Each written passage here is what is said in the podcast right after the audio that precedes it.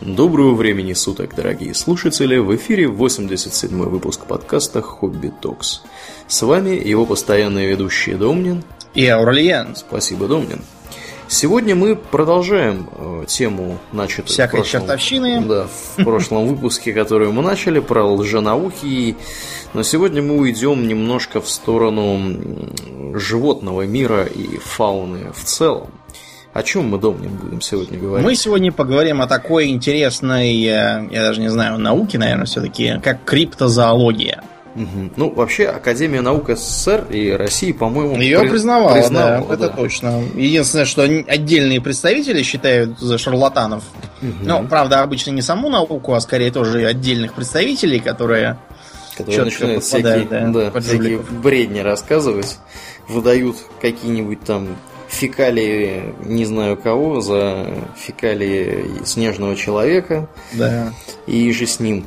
Да, но мы сейчас про снежного человека поговорим немножко да, позже. Да. Немножко позже. Значит, в целом, э, в целом, криптозоология отношения смешанные. Потому что, с одной стороны, э, многие криптозоологи ищут такой бред, такой, такую ерунду городят. Мы для смеха пару примеров приведем. Э, вот. А с другой стороны, вот, например, есть такая рыба целокант, она же латимерия. Угу. Что интересно в этой самой латимерии? В этой самой латимерии интересно то, что она умеет передвигаться по суше своими, Но, своими да. Дело в том, что это, это кистеперая, так называемая да. рыба, которая является живым анахронизмом. Это одно из так называемых переходных звеньев между Э, рыбами и примитивными земноводными. Потому mm-hmm. что если вы посмотрите на ее картинку, видно, что э, она уже на рыбу не так уж похожа. У нее плавники как-то в какие-то лапки начинают уже превращаться, и по э, форме тела она скорее тоже похожа на какую-то лягушку-квакушку, а вовсе не на рыбу. С, вот. Так вот, считалась она вымершей. А о ней было известно только из всяких окаменелостей. И ничего, выловили, выловили из воды у побережья Южной Африки. При этом а, первая э, находка, она была отвергнута. Сказали, что это, что это какая-то не латимерия, неизвестно что. Ее постарались не заметить и замолчать. Но потом они почему-то все вылезли на поверхность и стали ловиться в заметных количествах. И отмахиваться от существования целоканта э, уже было нельзя. Потом... Да. Причем примечательно здесь что? Что первую латимерию обнаружили в 1938 году. То есть не так давно. Угу. Как ты уже сказал правильно, абсолютно, от нее отмахнулись. Отмахнулись от нее по той причине, что товарищ, который ее обнаружил, не имел возможности сохранить ее в живом виде. И он ее, из нее сделал чучелка отдал ее таксидермисту, ну и, соответственно, эта чучелка и э, подверглась критике, что это какая-то ерунда, а не настоящая рыба. И второй экземпляр этой рыбы был пойман сюрприз-сюрприз только в 1952 году. Вот. При этом хочу отметить, что э, вообще говоря, этих самых латимерий целых два вида существует, открытых, по крайней мере, на настоящее время. И второй вид латимерий был открыт и описан в 1997 году. Вот. Э, соответственно, возле острова Сулавеси в Индонезии, а не у побережья Африки. Э, вот. Так что, о чем это говорит? Это говорит о том, что в принципе, в теории, существование видов, животных, рыб, птиц и прочих живых тварей, которые еще неизвестны современной науке, вполне себе э, возможно. Другой Примерно разговор, да. по такой же логике, между прочим, сперва отвергали существование утконоса.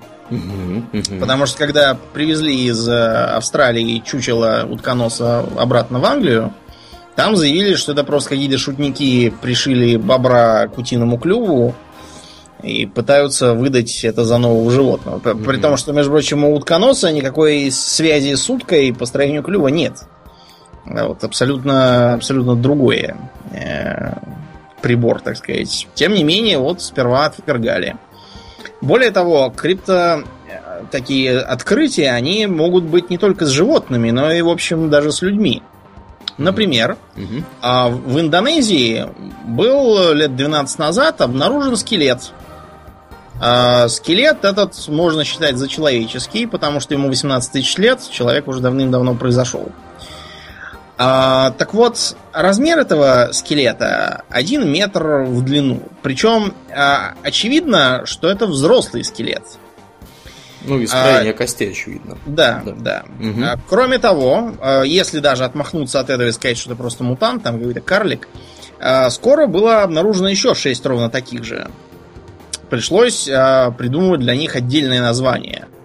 А, Homo florisensis, потому что он на острове Флорис был обнаружен в Индонезии. А сами э, антропологи в шутку называют хоббитами. А, что интересно, у местных аборигенов до сих пор есть легенды о так называемых Эбу-Го-Го, что переводится «бабушка, которая ест все» как, как, как бы странно это не звучало. А, видимо, баба Яга какая-то местная. Так вот, как раз эти бабушки, едящие все, они были маленькие, жили в пещерах, имели свою культуру и встречались вплоть до 19 века. Может быть, даже до сих пор существуют. Насчет до сих пор неизвестно, но очень может быть, что лет 200 назад еще и существовали.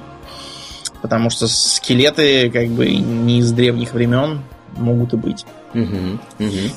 Да, но вот эти вот эти вот факты, они подтверждают э, за криптозоологией определенный такой запас, э, запас доверия и позволяют ей функционировать. Тем не менее, э, мы говорить будем о более интересных, ненайденных и чисто гипотетических криптидах. Криптидами называют как раз таких вот э, непонятных существ. Да, да, то ли они есть, то ли их нету. Вот все, все вот эти вот твари называются криптидами. Ну и, соответственно, понятно, что криптозоолог это человек, который, собственно, этих криптидов пытается обнаружить каким-то образом. С кого начнем? Начнем мы, наверное, с самого ожидаемого нашего гостя. Это снежный человек, так называемый. Угу, угу. А, какие еще названия есть у снежного человека?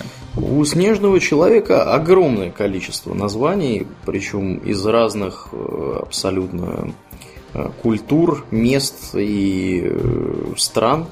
Его называют Йети, Сосквачем, Бигфутом, каким-нибудь там Алмастом, Авдошкой – каким-то, да, каким-то да, непонятным. Вот. Все эти названия не бессмысленные, потому что Йети, например, это от э, э, распространенного в окрестностях Гималаев и Тибета э, выражение как человек, но не человек. Приблизительно можно перевести так. Э, Сосквач это такое более или менее искусственное словообразование, которое было одним Э, ученым, опрашивавшим местные канадские племена, вот, и заметившим, что у них э, фигурирует такой персонаж в их мифологии, и все слова начинаются с «сас». Поэтому он решил их объединить под названием Сосквач. Как это связано со Сквачеваном, провинции в Канаде, я уж не знаю.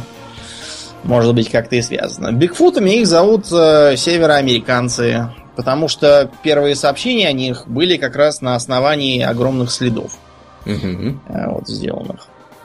Как выглядит по большинству рассказов снежный человек, Аурлиен? Он выглядит как здоровенная такая, э, то ли обезьяна, то ли человек. В общем, какой-то антропоид. Э, ростом может он быть от среднего человеческого и до трех метров включительно волосат, мускулист, и э, цвет волос может быть совершенно разным, начиная от черного, заканчивая каким-нибудь седым. Светло, светло-кори, э, да. светло-бурый бывают, рыжий. почти рыжий в том числе. Да, ли, Особенно со сквачей обычно описывают, как очень таких светло-рыжих. Да, да, да, да, да. Вот. Э, существует ему приписывают большое количество нечеловеческих характеристик, например, невероятную скорость, Э, по разным источникам он может обогнать лошадь, причем на двух ногах, пока бежит, то есть он передвигается на двух ногах. Э, вот. Э, некоторые очевидцы приписывают этим существам способность воздействовать на сознание людей, внушая им безотчетный страх и ужас. Да, например, с помощью какого-то особо низкого свиста инфразвуком. Да, да, да. Некоторые э, очевидцы говорят, что вообще не замечали присутствие этой твари поблизости, пока она не положила им лапу на плечо. Да, да, да. То есть э, какая-то вообще непонятная способность, заставляющая людей не видеть этого Бигфута. Вот. Э, так что вот так, такое вот существо.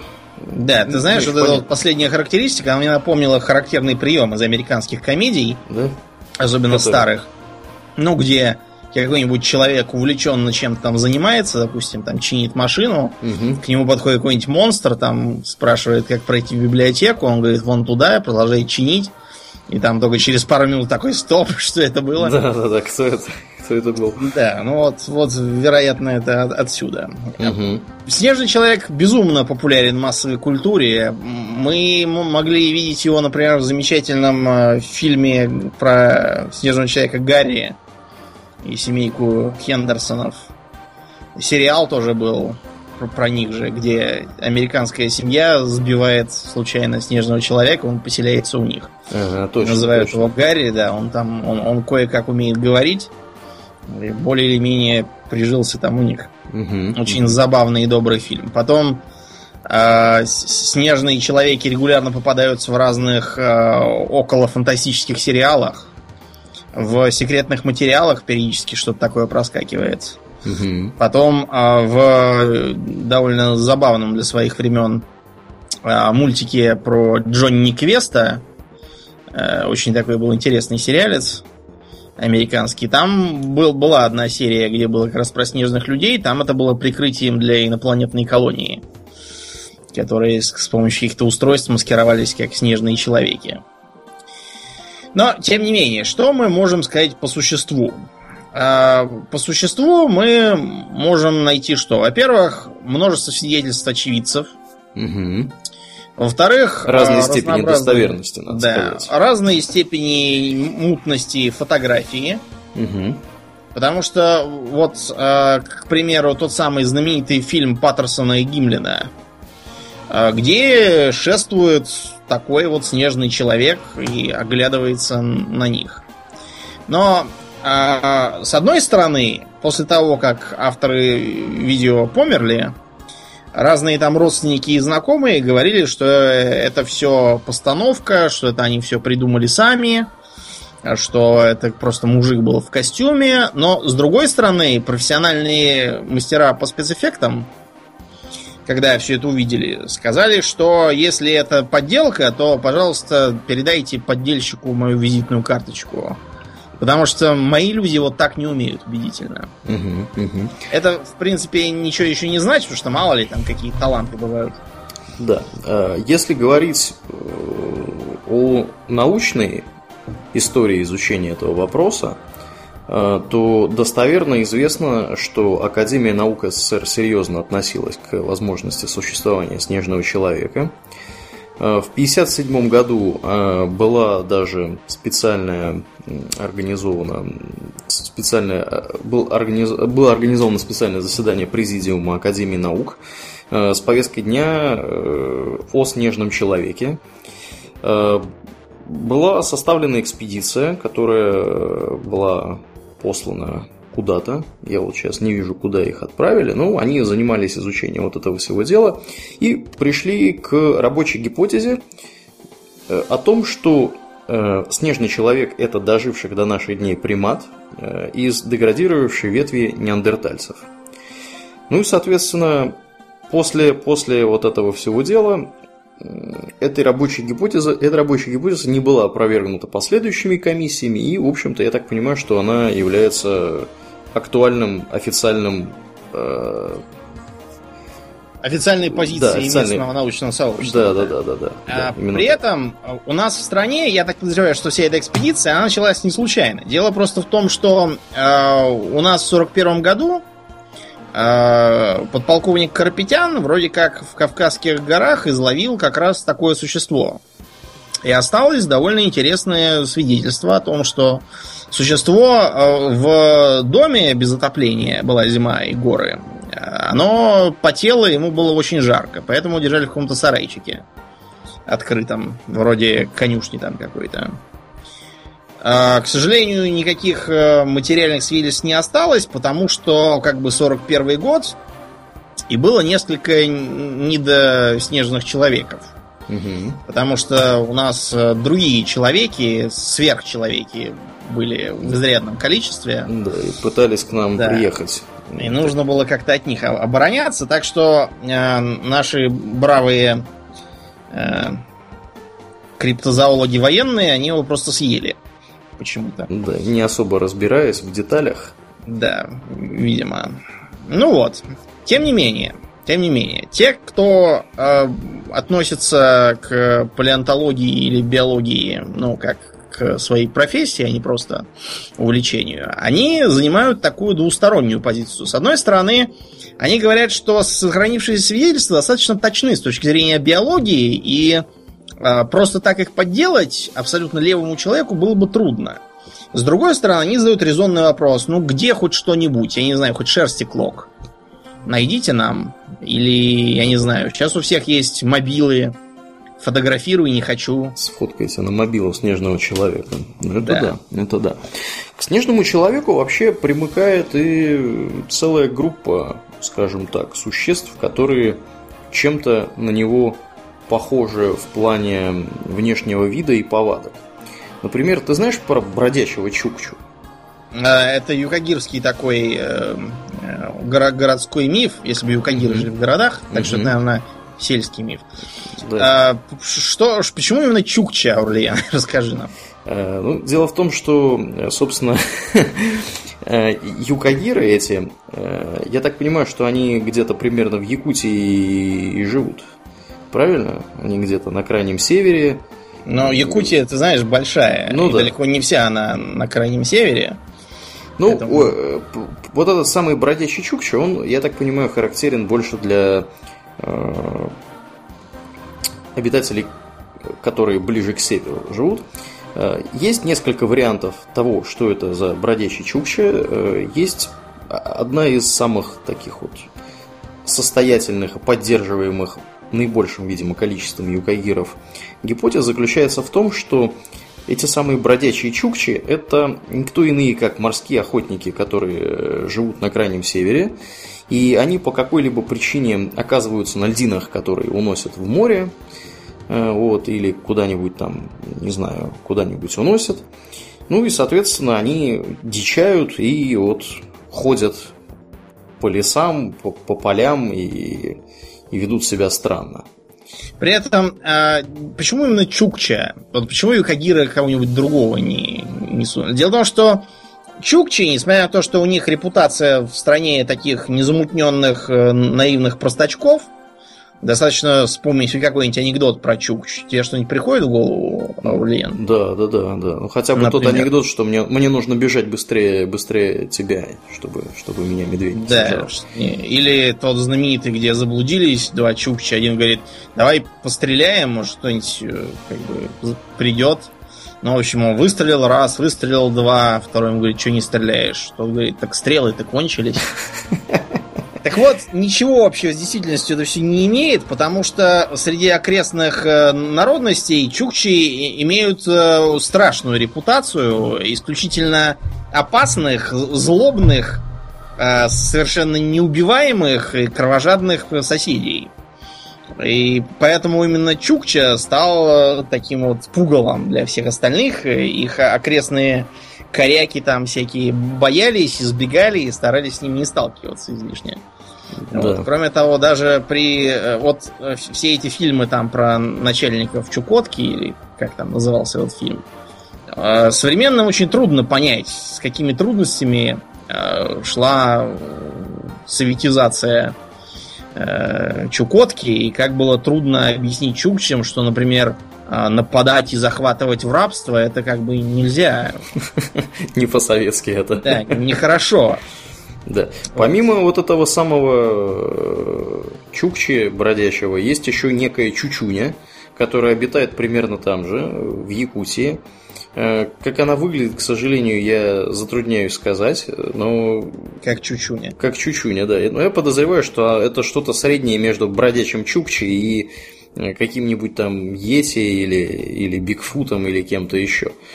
Вот, то есть, о чем это говорит? Это говорит о том, что сам вот этот вот образ большого волосатого какого-то существа, которое напоминает архетипичен, да, и он встречается практически, практически повсеместно. Да, кроме тех мест, где живут большие обезьяны, потому что там это как бы не образ, а да. проза жизни. Да, да. А во всех остальных местах такое, да, есть.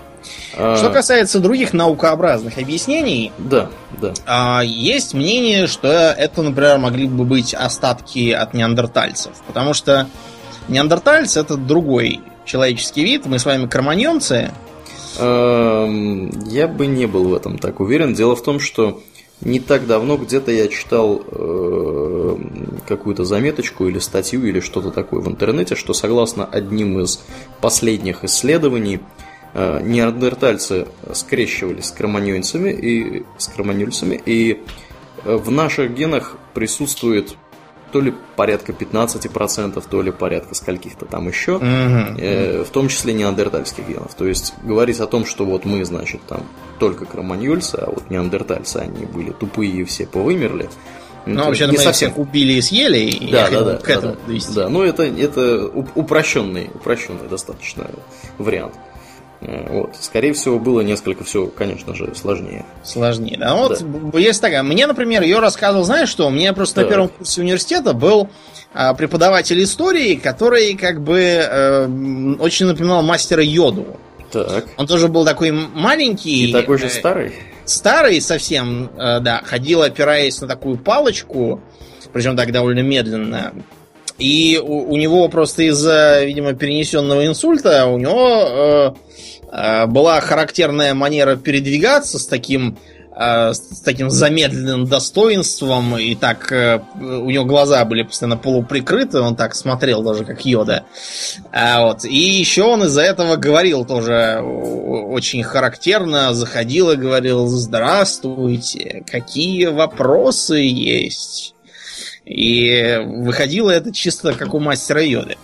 Ну так вот, э, он еще и постоянно нам рассказывал всякие теории и гипотезы, причем половина, половина все это звучало как страшный бред, э, вроде новых хренологий всяких, другая половина, в общем, как бы э, была логична и, по крайней мере, как-то как хотя бы вписывалась в научное понимание мира. Угу. Вот он нам как раз говорил, что снежные человеки это, вероятно, неандертальцы, эволюционировавшие, поэтому там они свистят, и лошадей пугают, и все такое, и страх вызывают. А он еще говорил нам, что троглодиты в Африке, которые в пещерах сидят, якобы, а, это тоже там какие-то пятикантропы, что ли, уцелевшие. И, в общем, много чего он рассказывал нам. Он был сторонником той гипотезы, что человечество в Африке произошло не случайно неподалеку от э, разлома горного, где выходили на поверхность урановые руды. Ты Он имеешь считал, в виду, что... конечно же, конечно же, естественный урановый, э, не урановый, естественный ядерный реактор в я забываю местность, как это называется. Да, где-то в Восточной Африке, тоже все забываю. Как бы то ни было, да, он считал, что все характерные признаки человека, выпадение волос, отваливание хвоста, это признаки лучевой болезни такой хронической. В общем, такая, такой был интересный профессор, конечно. Да, природный ядерный реактор Окла, так называемый. Я mm. вот читал о нем буквально позавчера. А, да, он еще слонов выводил от мамонтов тоже, потому что, что они облысели из-за лучевой болезни. Да, да, да. Ну, это... Ну, в общем, ладно, да, это... Мне он задорного чем-то напоминает. Дедушка старый, да, ему теориями. все равно. Да, а... давай действительно э, а, а, отсечем всякие э, идеи уфологов, что снежные люди это инопланетяне и прочий да. бред. Что-нибудь такое вот научное. Научная прекрасно. Есть такая гипотеза, что снежный человек это так называемый настоящий человек. Дело в том, что э, человеческая раса, как я уже говорил как-то раз, имеет многие признаки, характерные для неотенических личинок. В частности, мягкие кости э, черепа у новорожденных детенышей, а, изменяющуюся с годами э, степень оволошения, бороды вырастают, а темень лысеет, да? Да, это про меня, да. Ну и не только про тебя. да. Так вот, что такое неотоническая личинка, Аурлиен? Неотоническая личинка это такое э, состояние организма, которое э, потенциально может превратиться в более, в более другое. А может и не превратиться. А может и не превратиться, да, да. Потому что оно и в этой форме себя прекрасно чувствует, может размножаться и воспроизводить себе подобных. Да, в природе мы какие-нибудь примеры можем привести? Да, разумеется, такого? популярный среди аква- аквариумистов аксолотль. Аксолотль не является самостоятельным животным, а является личинкой так называемой амбистомы. Это обычная, ничем не примечательная сухопутная ящерица. Вот амбистом никто обычно не держит, потому что ящерица ящерица роет норы и сидит там. А аксолотль плавает в аквариуме, за счет чего его все время видно. И он выглядит забавно, такой беленький, с э, ярко-красными пучками жабра за ушами угу. и с таким большим улыбчивым ртом. Угу. Поскольку улыбчивые рты вызывают у людей умиление, вот, подсознательное, видимо, ассоциируются с детенышами собственными, аксолотли очень популярны. Тем не менее, превратить аксолотля во взрослую форму легко. Снижаем уровень воды в аквариуме, чтобы он решил, что пора переселяться на сушу. А, и добавляем ему характерный для этого гормон в пищу, чтобы дело шло повернее. В принципе, он может и без гормона обойтись, если решить, что пора, и сам начнет его вырабатывать, но может и не решить. Очевидно, что этот э, механизм был э, выработан из-за непредсказуемости рек в том ареале, где обитает амбистома. Угу. Вода могла спасть и таким образом сделать более выгодной взрослую форму жизни, а могла и не спасть. И в таком случае выгоднее было бы оставаться водоплавающим аксолотлем. Наверное, как-то так. Да, ну еще, вот. еще один, вот ты мне про аксолотля в очередной раз рассказал, мне и нашим слушателям, а я тут подумал, что вот еще одним примером такого похожего, скажем так, характера может быть так называемая вязка собак так. мужского пола. Ты вот вообще знаешь, что такое вязка собак? Это когда, когда собаки мужского пола предлагают заняться, э, скажем так, э, сексом с собакой другого, да, более, более другого да. женского пола. Так вот, суть, суть заключается в том, что собака мужского пола может вообще никогда не иметь возможности заниматься размножением на протяжении своей жизни по так. различным причинам. То есть в естественных условиях это может быть, например, по причине того, что рядом находится более крутая собака, альфа-самец, которая просто не дает никому размножаться э, вообще. Вокруг. Или если рядом находится хозяин, который да, да, дает. Который тянет вообще. за поводок и, и бьет ногой да. по заднице собаку. Да. Так вот, э, суть заключается в том, что если собаке дать возможность Э, провести вот эту самую, я не знаю, как это правильно назвать, вязку или не, заняться сексом с более другой собакой, то собака после этого, пес после этого, он, во-первых, у него появляется понимание того, что, что это можно вообще в принципе сделать, и он после этого будет пытаться заниматься сексом со всеми. И, и э, поведение этой собаки будет более агрессивным, она станет Э, скажем так, более, э, более агрессивно по отношению к другим собакам мужского Более пола. доминантно, да. Да, да, да, будет пытаться их отпугивать. Ну и понятно, что, э, скажем так, будет везде метить свою территорию. То есть, скажем так, проблем доставит хозяину. Короче, этого. кастрируйте их сразу. Да. Но я не к этому. Я к тому, что если свою собачку никогда не вязать, то она остается до самой глубокой старости жизнерадостным, веселым песиком, который прям вот ну, который ведет себя как щенок. Ведет себя как щенок. Да. Именно, именно так. Именно так. То есть, вот еще, вот еще один вам пример вот такого вот такого вот поведения похожего. То есть, это, конечно, не в чистом виде то, что ты описал с эксолотлем, но, тем не менее, идея примерно в ту же струю. Да, ну, да. можно также расширить это на человеческих подростков, только с тем с тем различием, что они как раз наоборот до своей вязки ведут себя как полные идиоты.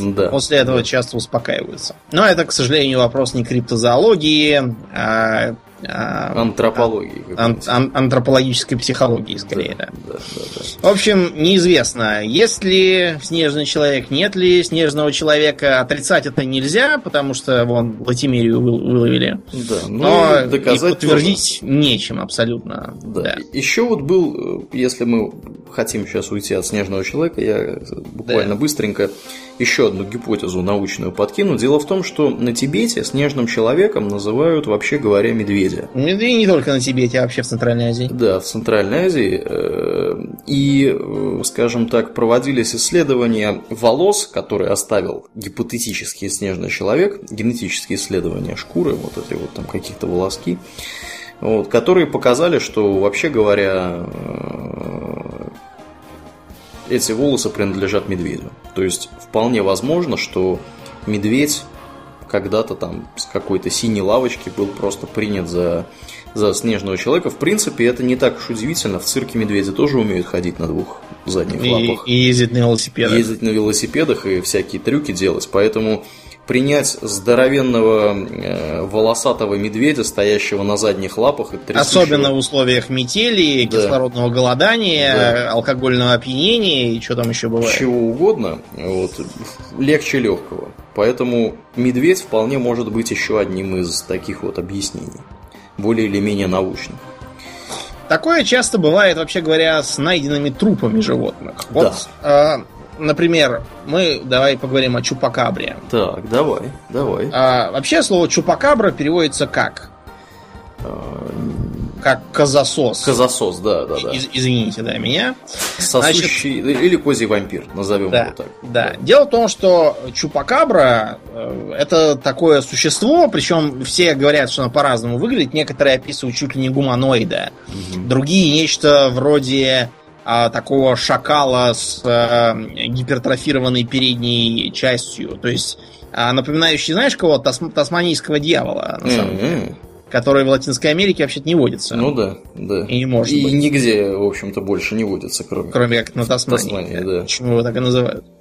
Так вот, э, Чупакабра занимается тем, что э, незаметно нападает на домашний скот, и высасывает э, из них кровь. Угу. При этом трупы остаются э, не сразу, правда, они обычно ослабляются понемногу от кровопотери, а потом он их высасывает досуха.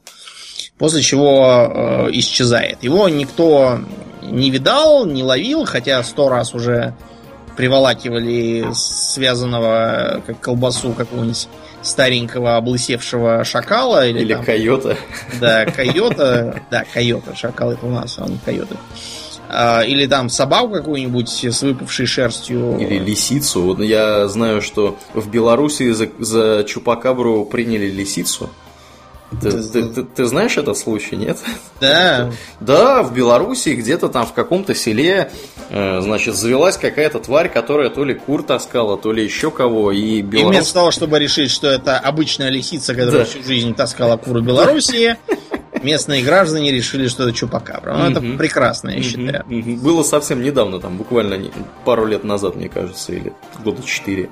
Вот. Так что, да, Чупакабра, Чупакабра, между прочим, шагает по миру ого-го как.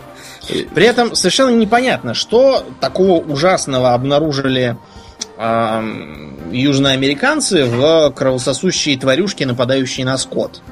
При у том, там... что, да, у них ведь, по-моему, у южноамериканцев ведь как раз обитают да, оба вида летучих там мышей. в полном порядке. Э, вся э, Южная Америка, за исключением юга Аргентины и большей части Чили, а также вся Мексика и вся Центральная Америка, она вся является ареалом обитания так называемого Десмода. Он же обыкновенный вампир, он же большой кровосос. А большой кровосос, видимо, в смысле, что он много крови сосет, потому что сам он довольно маленький. А, внимание, не путайте с Десмодом, так называемого большого вампира. Это просто Карл Линней, был такой знаменитый натуралист, он от большого ума э, взял какую-то первую попавшуюся летучую мышь, которую он показал достаточно крутой и страшной, с таким рогом на носу. Угу. Вот, и обозвал ее большим вампиром. Но большой вампир всю жизнь, если что-то там из, из кого и сосал, так только сок из плодов, которыми он питается. Да, или а вот, э, комариков ел. Да. Вот Десмот, он как раз питается кровью. Кровью mm-hmm. он питается не потому, что ему так нравится, а потому, что у него э, очень интересная система пищеварения. Э, у него почти нет э, кишечника сравнительно с другими собратьями. А желудок, он такой, как, знаете, как пакет для сбора крови. То есть он в, в пустом состоянии он плоский, его наполняешь, он так раздувается и может за раз очень много э, хранить. При этом э, как бы у него очень быстрый обмен веществ, из-за чего ему нужно постоянно чем-то питаться. И э, если, например, какой-нибудь вампиренок э, по некоторым причинам не вылетал на охоту, то его товарищи по стае могут его кормить, отрыгнув немного крови. Угу. Потому что для вампиров настоящих дать дуба от э, нехватки крови это легче легкого. Чем они, кстати, пересекаются с вампирами из книжек. Угу, угу. В целом, для человека Десмонд опасен. Кстати, он когда-то тоже считался криптидом и, и бредовой байкой темных туземцев. А потом нет, пришлось, пришлось смириться с тем, что он есть.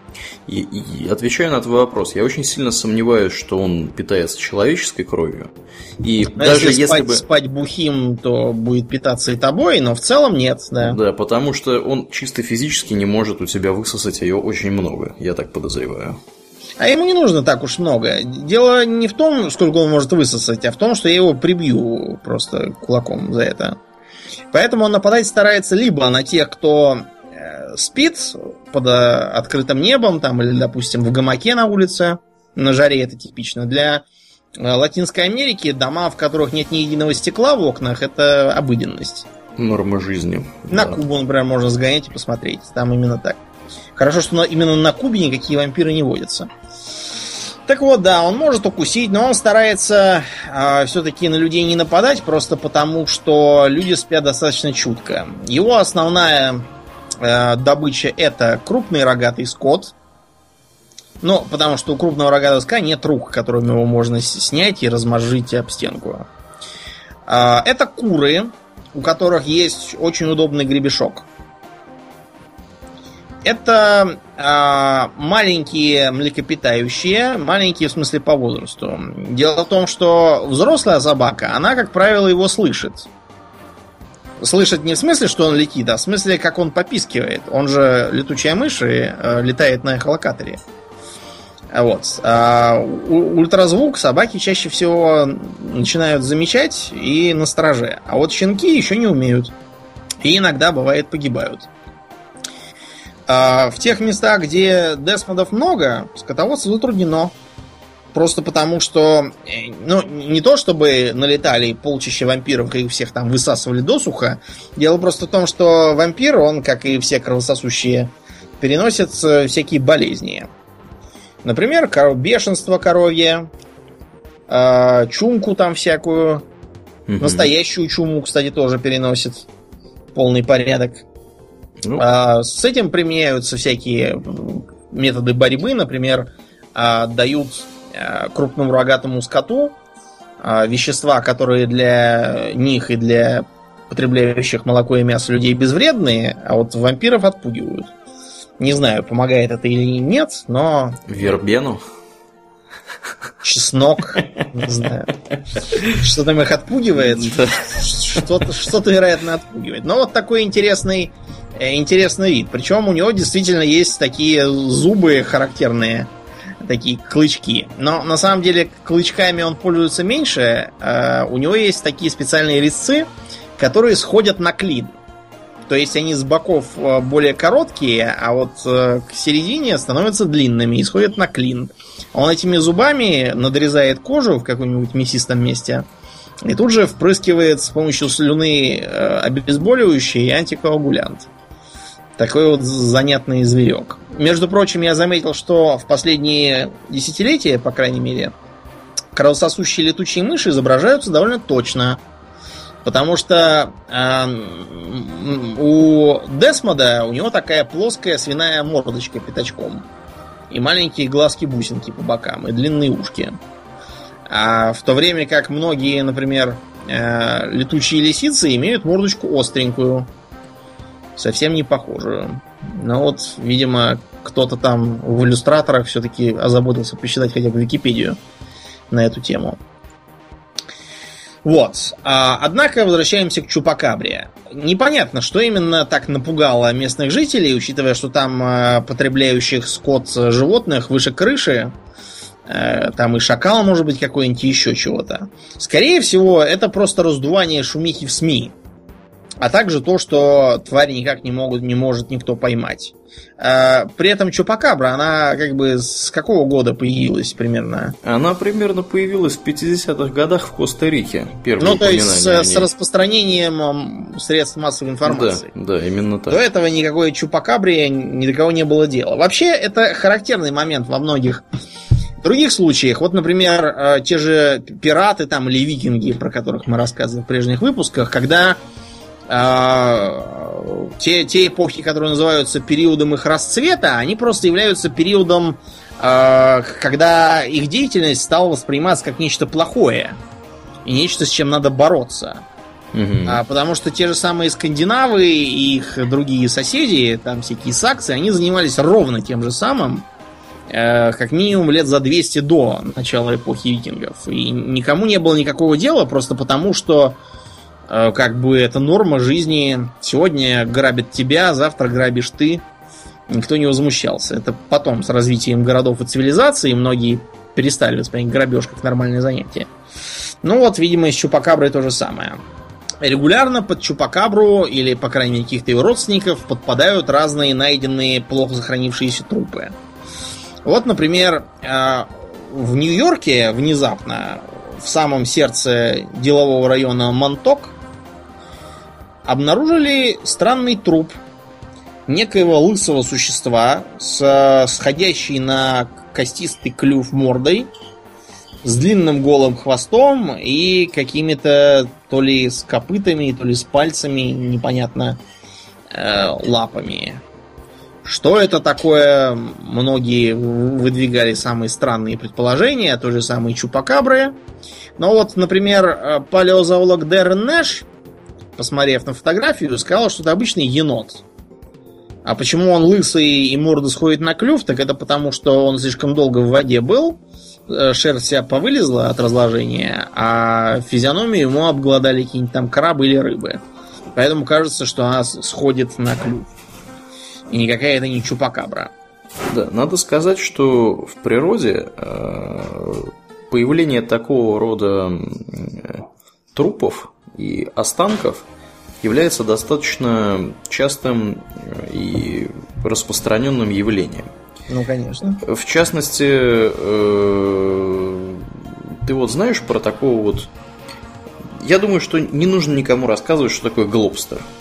Или, или глобстер? глобстер? Что такое глобстер? Глобстер это такая, э, скажем так, органическая масса, которая вымывается на берега а, водоемов, вспомнил, да. всяких океанов и прочих. Вот в твоем примере как раз вот этот самый енот, поскольку он побывал в воде, как, как, как оказалось, тоже является примером вот такого вот глобстера. А, так вот, эти самые глобстеры, ну, зачастую, да, мы слышим сообщения о том, что а, в очередной раз киты выбросились на берег, или там кто-то еще там выбросился на берег. Глобстер это примерно то же самое, только оно уже давно умерло и выбросило его на берег после шторма, какого-нибудь прилива, отлива и так далее. Э, соответственно, глобстеры эти являются э, причиной появления э, самых больших, диких слухов. Самых диких слухов, именно так. Мы уже упоминали в одном из наших выпусков... Э, про морских животных, в частности, про кракенов. Да, да, да, да, именно, именно их я и хотел вспомнить. Это выпуск номер 69, если кто-то интересуется, там мы подробно говорим о всяких кракенах и лохнесском чудовище в том числе. Именно поэтому, кстати, мы его не трогаем в этом выпуске, хотя оно как раз себе самая настоящая криптозоологическая достопримечательность. Криптид. Так вот, этот самый, эти самые глобстеры, э, одним из примеров такого глобстера является Транко. Таранку. Да, ты слышал когда-нибудь про Впервые транку? слышу про такое слово. Я тебе... Или трунку. Я тебе Трунка. сейчас И про трунку я тоже не слышал. Ссылку. Э, это замечательная история. Э, суть ее сводится к тому, что в конце октября 1924 года в Южной Африке у города Маргарита эм, очевидцы наблюдали на пляже невиданное зрелище. Эм, по их словам, огромное волосатое животное с хоботом билось в течение трех часов э, с двумя касатками, после чего э, при этом оно выпрыгивало, выпрыгивало на высоту до 20 футов и использовало хвост для того, чтобы атаковать этих самых касаток. Вот. Один из очевидцев даже сказал, что это был гигантский полярный медведь. Эм, да, гигантский полярный медведь в Южной Африке, конечно. Ну, да. Вот. И выпрыгивающий на 7 метров. Да, да, да, да, да. Это 5. Соответственно, существо это в конечном итоге было выброшено на берег. Посетители пляжа померили его размеры. И оказалось, что оно порядка 14 метров в длину, 3 метров в ширину и полутора метров в высоту. А, соответственно, хобот у существа рос непосредственно из туловища, никакой головы не было видно. И э, британский криптозоолог Карл Шукер в своей книге, э, написанной много позже, 96 -го года выпуска под названием «Необъяснимое», назвал это существо Транку.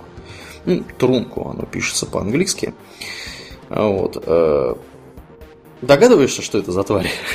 Ну, это, походу, просто мертвый кит, да, из которого да, да, да. глобстер. Именно так. Э, оказалось, в конечном итоге, э, все-таки обнаружились, примерно через 85 лет обнаружились фотографии этой твари.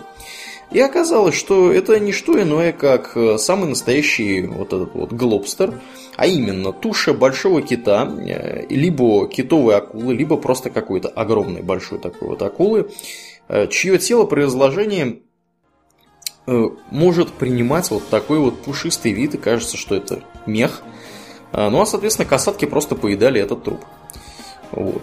Как они обычно делают с трупами. Как они обычно делают. Потому что это касатки. Да, да, да. Они вот. такое делают. Так что трупы животных могут принимать самые необычные виды и формы и вообще.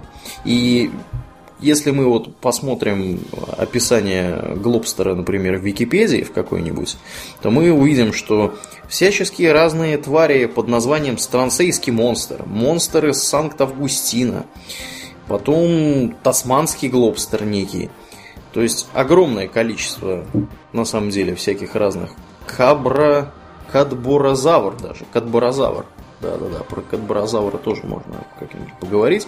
На самом деле там ничего интересного нет. Это э, место в Канаде, если я не ошибаюсь, залив Кадбора. Там вот тоже достаточно большое тоже количество выловили. этих глобстеров да, регулярно попадает на берег, ну и, соответственно, их почему-то считают, по, по, по причине того, что их невозможно опознать, не специалисты, их считают часто часто вот такими вот какими-то криптосуществами. Потому что как это обычно происходит?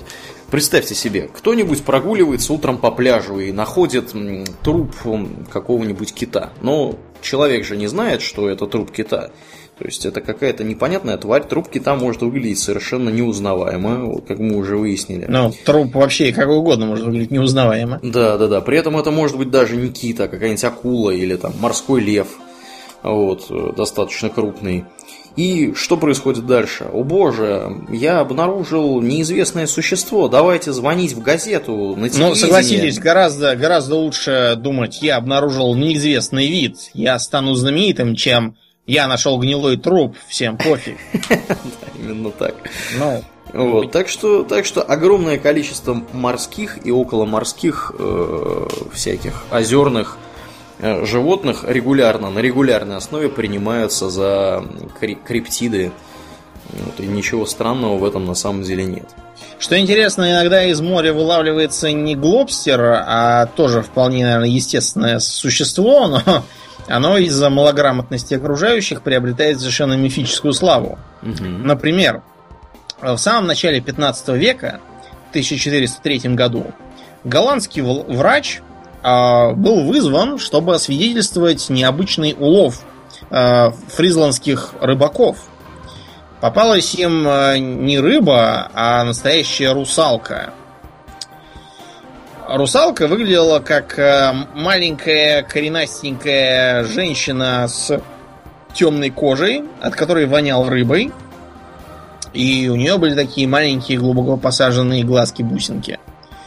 В общем, э, русалку кое-как приучили вести себя по-человечески, то есть носить платьице, ходить в церковь и кланяться кресту. Вот. Но нормально говорить она так не выучилась и периодически буйствовала.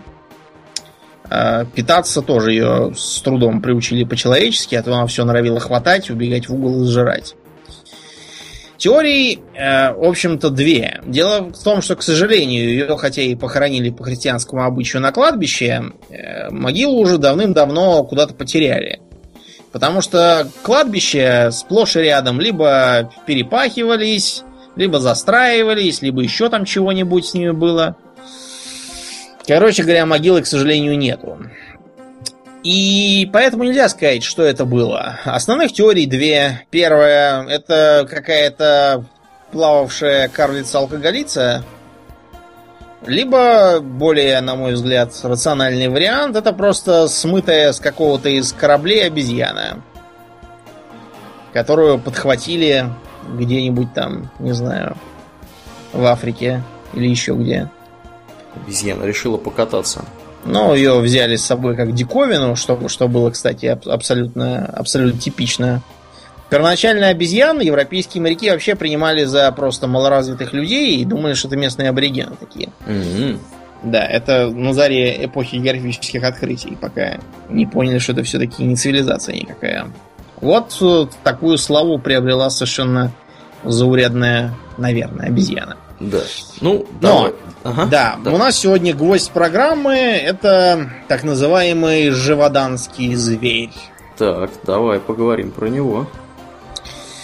Я так подозреваю, многие из наших слушателей смотрели замечательный, без шуток, фильм «Братство волка», который как раз на, а, по мотивам этой самой легенды и создан. Но, хотя мы говорим легенда, отрицать огромную кучу трупов – а именно 119. И это еще тех, кто, кто убился, а еще где-то столько же сумело уцелеть после его атак. Мы не можем отрицать, что сотня трупов образовалась откуда-то из ниоткуда. К тому же это было в сравнительно просвещенные времена, это было уже середина, вторая половина 18 века, когда велись точные записи, где что происходит, кто от чего помер, кто где кого родился, как, да, кого как звали и все такое. Кроме того, интерес к событиям проявляла высшая государственная власть и выдвигала на э, решение этой проблемы э, военных, а также приглашенных специалистов. Давай, что... может быть, кратко вообще да. напомним, что это. Что, что это был за, за зверь? Описывалось, что это такой то ли очень большой волк. Отдельные очевидцы говорили, что он был размером с быка. Но это, скорее всего, ерунда. Но, но то, что он был большой, это совершенно точно. Еще его отличало от волка то, что он имел достаточно широкую грудь, характерную скорее для, наверное, кошачьих. Он имел длинный гибкий хвост, на конце которого некоторые наблюдатели отмечали кисточку. А, вытянутую морду, примерно как у разных там гончих собак, и маленькие ушки, как у современных бойцовских собак. Цветом он был э, такой палево-рыжий, но имел на хребте какую-то странную полосу жесткой черной шерсти. Некоторые, впрочем, говорили, что это была не полоса, а такие пятна, как у гиены приблизительно. Вообще, описание сильно очень похоже на гиену. А, при том, что гиена это из э, как бы из какой группы животных? Из собак? По-моему, нет. По-моему... Нет, из каша, из, из, э, из ну, не совсем из кошачьих, из каких-то там котообразных или что-то на духе. Да. Факт тот, что гиены скорее, да, это кошки, чем собаки. Что еще было странно в этом звере? Мало ли там большой зверь. Дело в том, что зверь имел привычку нападать именно на людей. Что, вообще говоря, для диких животных не свойственно. Например, те же самые волки. Нападают они на людей в двух случаях. Первый. Это когда волков стая, человек один и место очень глухое. Второе. Это если какой-то одинокий волк ранен, болен или по другим причинам не может охотиться на какую-нибудь более естественную для него добычу. Но еще под вид второго варианта это если волк э, случайно э, как-то так вышло в запале, съел человека, он может решить, что как бы такая пища по нему и переключиться с всяких там овец и телят на людей. Примерно так себя ведут медведи, которым, ну, если вдруг медведь что-то вдруг натолкнется на стадо, или там на теленка пасущегося и задерет его, то после этого отводить этого медведя от стада будет уже нереально. Надо брать э, ружье покрупнее и идти его валить. Иначе он так и будет ходить по пятам. Еще один вариант, э, который характерен как раз для Азии, для тех мест, где живет дикобраз. Догадываешься, почему? Почему? неудачное нападение, скажем, тигра на какого-нибудь дикобраза заканчивается в лучшем случае понасаженными в морду и в лапу иглами. В худшем случае, например, вытекшим глазом. А, так как вытащить тигр ничего этого не может, он все-таки не обезьяна, у него рук нету.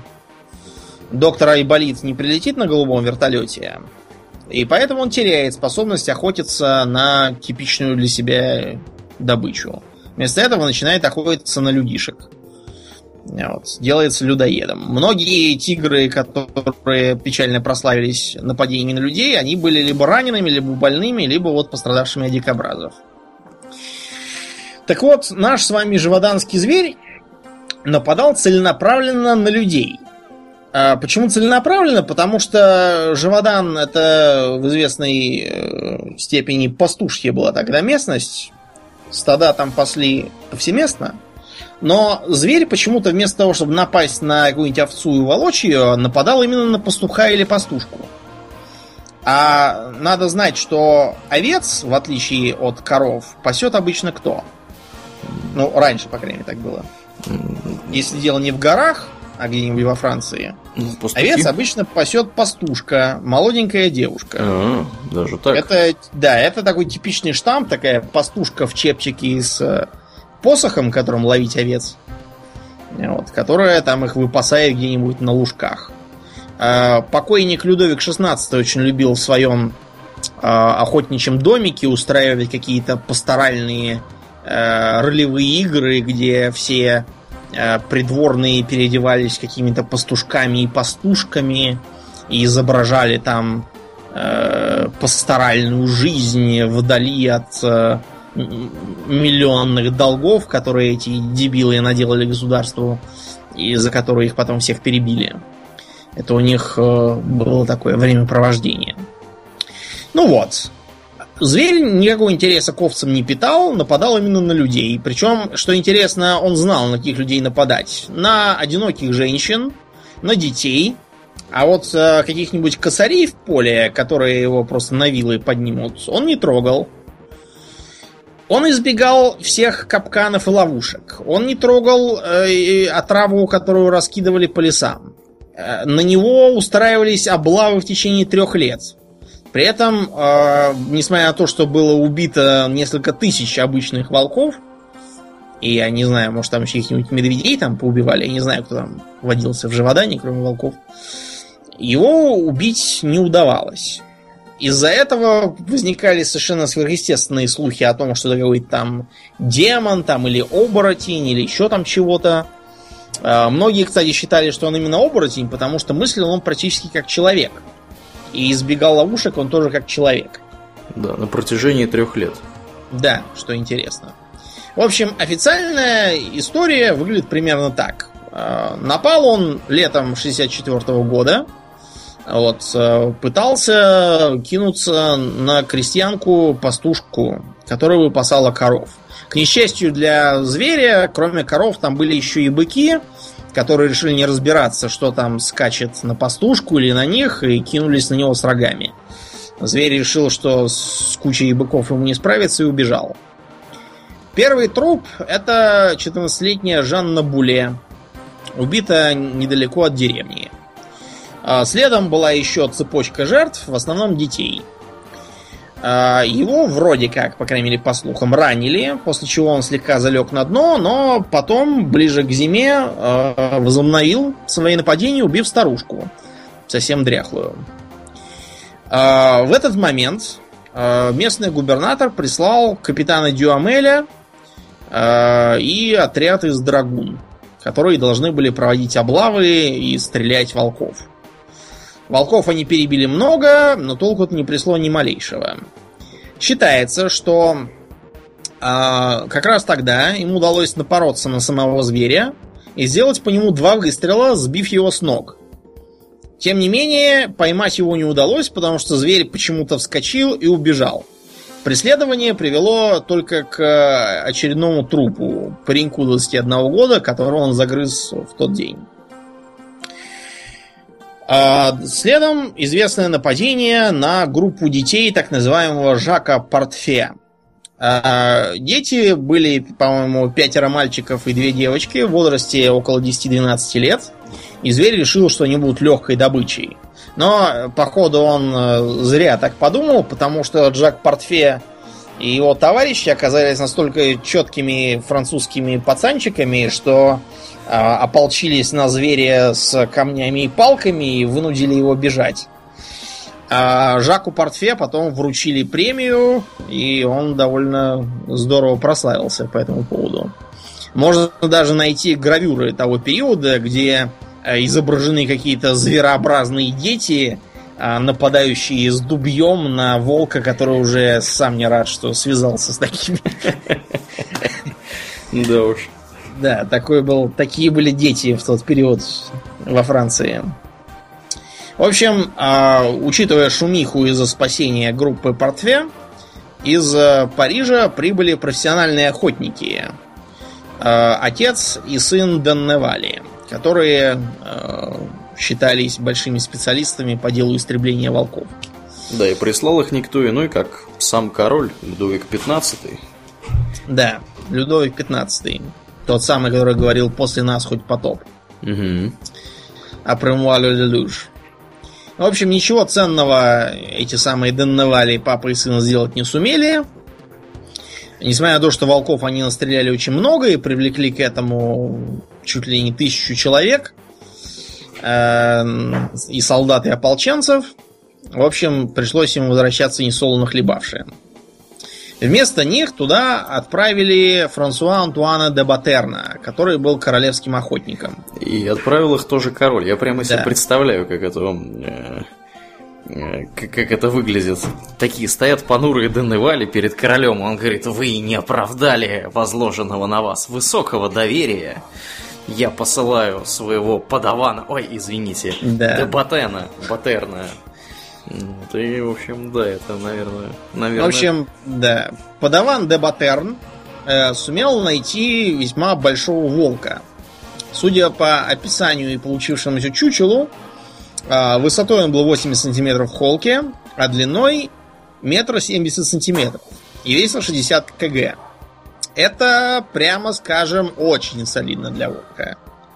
Это очень солидно не то, что для волка, а для какого-нибудь там мастина неаполитано, специально выведенного для охраны стад как раз от волков, чтобы он был способен любого волка одной левой пропороть насквозь. Так что для волка это очень круто. И было сочтено, что это действительно он. Сделали чучело, с большой помпой отвезли к королю. Сказали, что э, поскольку таких волков сроду не видно, видимо, это все-таки он и есть. Да. Ну, Кроме ну, собственно, того... собственно, свидетельств в пользу того, что это был именно он, помимо огромного размера его, э, было еще и то, что в желудке этого самого волка были обнаружены несколько полос красной материи. Да. Что означало, том, что, что... Угу. Да. волки, они как бы обычно не едят красную материю. Если в желудке у волка находится красная материя, то это как бы намекает на что? На то, что он сожрал кого-то, кто был в одежде. Да, из красной материи, очевидно, да? Да, или материя стала красной уже, пока жрали этого пока самого жрали. обладателя материи. Окрасилась. Да, покрасилась. Как бы то ни было, зверь на некоторое время вроде как попритих. А потом, э, в конце зимы, опять объявился, убив двоих детей и тяжело ранив двух женщин. А, через некоторое время он почему-то опять пропал, оставив кучу трупов из детей. А, и где-то до осени не появлялся. А, в этой местности можно найти каменную, такую довольно грубую стелу, на которой в бронзе выбит сурового вида мужик в треуголке камзоле и с мушкетом в руках – который идет куда-то кого-то пафосно превозмогать, судя по выпеченной челюсти.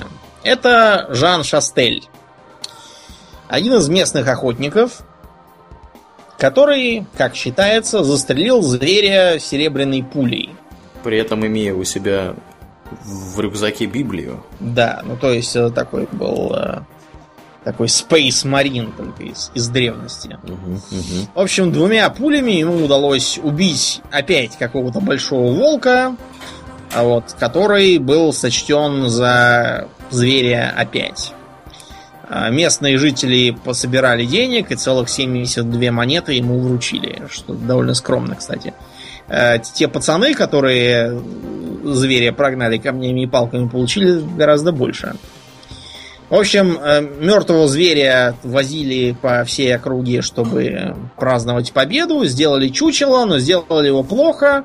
Вот, из него начала лезть шерсть. В общем, оно начало тухнуть. И его то ли выкинули, то ли зарыли, то ли сожгли, непонятно. С этого момента вроде как зверь исчез. Что в этой истории интересного? А, да, действительно, зверь выглядел крупным, слишком крупным для нормального волка. Э, имел какую-то странную для волка голову с очень вытянутой мордой. И, что странно, э, имел длинные передние ноги, из-за чего его грудь казалась действительно широкой.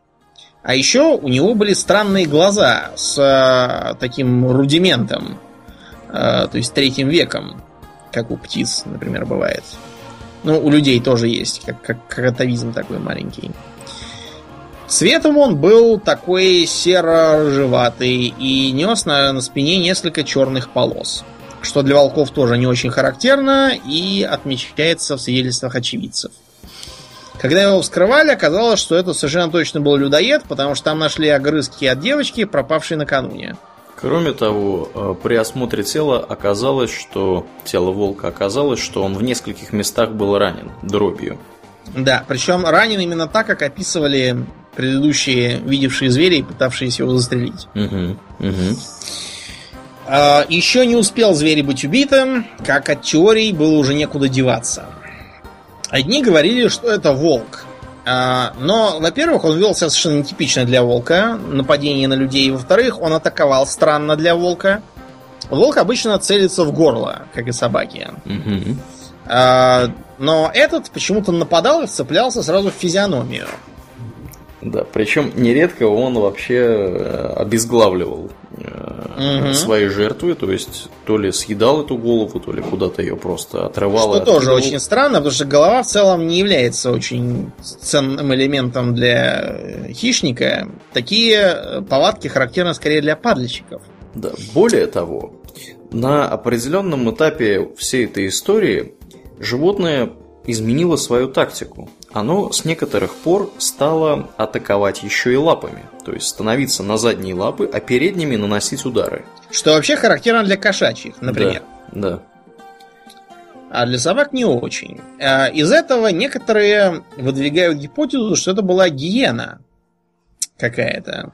Например, пятнистая гиена, которая довольно большая по размеру. У нее именно такая тактика нападения – Но э, отмечалось, что зверь так, таким э, очень легким, ровным бегом спасался от преследователей. Угу. Гиена так не бегают, у гиен такая характерная, скачущая, подпрыгивающая, неровная э, пробежка.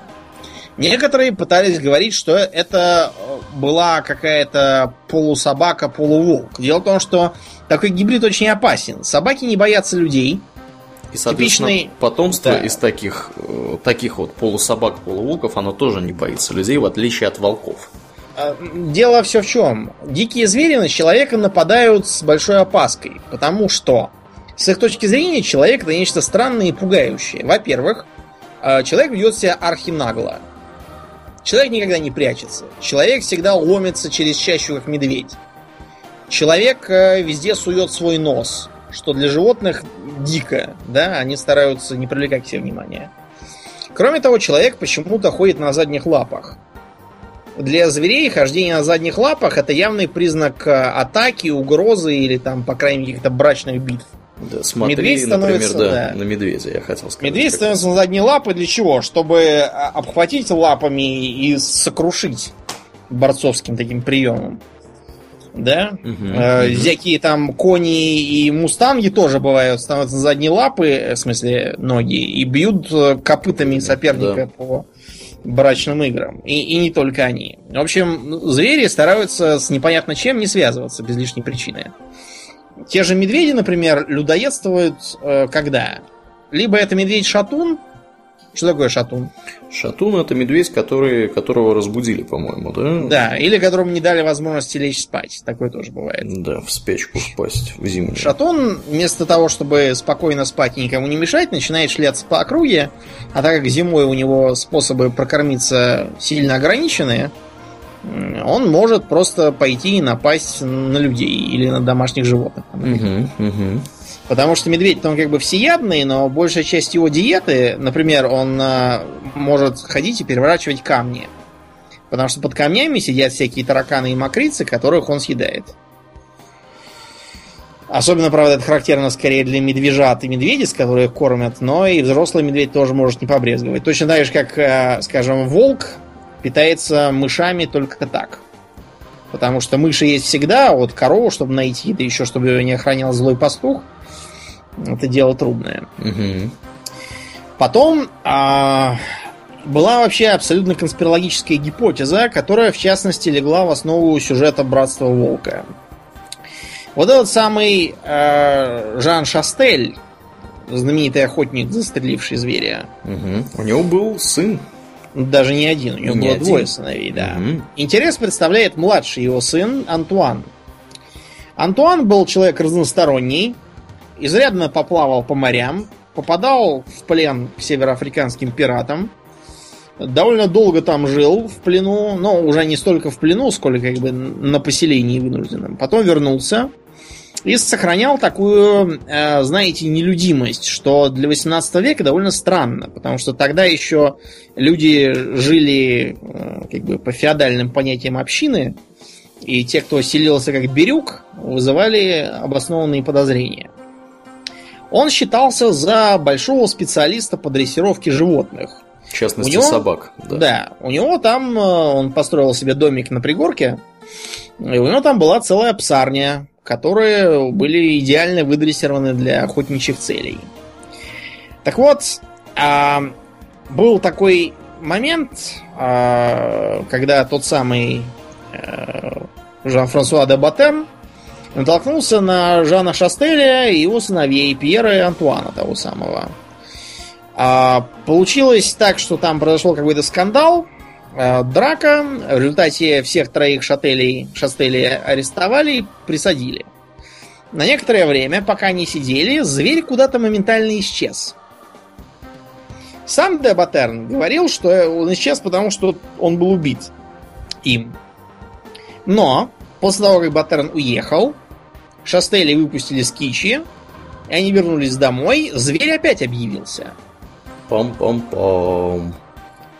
А после того, как зверя убил папа Шастель, Антуан исчез бесследно. Что с ним стало, неизвестно. Это был оборотень.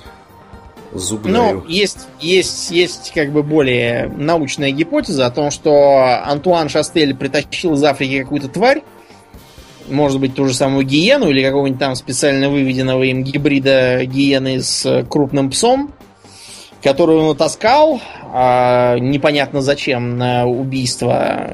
Возможно, потому что хотел спровоцировать панику и на этой почве убивать крупных волков, что для него было не проблемой как специалиста, и сдавать их за вознаграждение. Может быть и так. С другой стороны, он ничего подобного реально не сделал. То есть никаких э, попыток э, кого-то там убить за вознаграждение он так и не предпринимал. А волка вроде как убил его папа. Другие говорят, что вот папа он как раз прознал, что это все его сын натравляет э, свою зверюшку на людей. Застрелил ее, и сына тоже, вероятно, прикопал где-то в лесу. Я тебя породил, я тебя и убью. Угу. И поэтому нападения прекратились. В общем, очень многие авторы не то чтобы прямо обвиняют Антуана Шастеля, они скорее ну, скажем так, находят странным все это. Да, и не исключают его причастности. Не исключают, да, что Антуан Шастель мог быть... Ну, правда, какой-то зверь странный с точки зрения его разумности и целенаправленности нападений. А, на этом же строится как раз сюжет фильма. Там, правда, все а, шире сделано. Там это трактуется как заговор неких а, провинциальных религиозных психопатов, которых вроде как поначалу наставлял римский папа, хотевший контролировать слабовольного Людовика XV. А потом они решили, что и без папы хороши, перестали ему подчиняться, в результате произошли печальные события. Фильм чудесный, посмотрите. Э, актеры отлично играют. Особенно, на мой взгляд, удался Винсан Кассель, как всегда. Вот. Замечательные костюмы, диалоги, шутки, зверь симпатичный. А, кроме того, наверное, первый приз получает Марк Дакаскас, который там играет а, товарища главного героя, который за него там всех избивает в стиле кунг-фу. Дакаскас действительно получился очень похожим на индейца, при том, что сам он на самом деле не индейец, а скорее азиат. Вот. А, если не смотрели, поглядите занятный такой костюмный фильм. Ну, а на этом мы сегодня заканчиваем, потому что, э, хотя криптозоология вещь интересная, но мы все-таки считаем, что маниакальные поиски таких э, странных существ, как, например, баранец, они уже выходят за всякие рамки разумного. Знаешь, что такое баранец, Аурлиен? Нет, не знаю, кто это. А, если бы а, мы это упомянули, когда говорили про средневековый бестиарий, ты бы, наверное, напомнил. Но так вот, дело в том, что баранец это типичный пример переводческого и культурного недопонимания.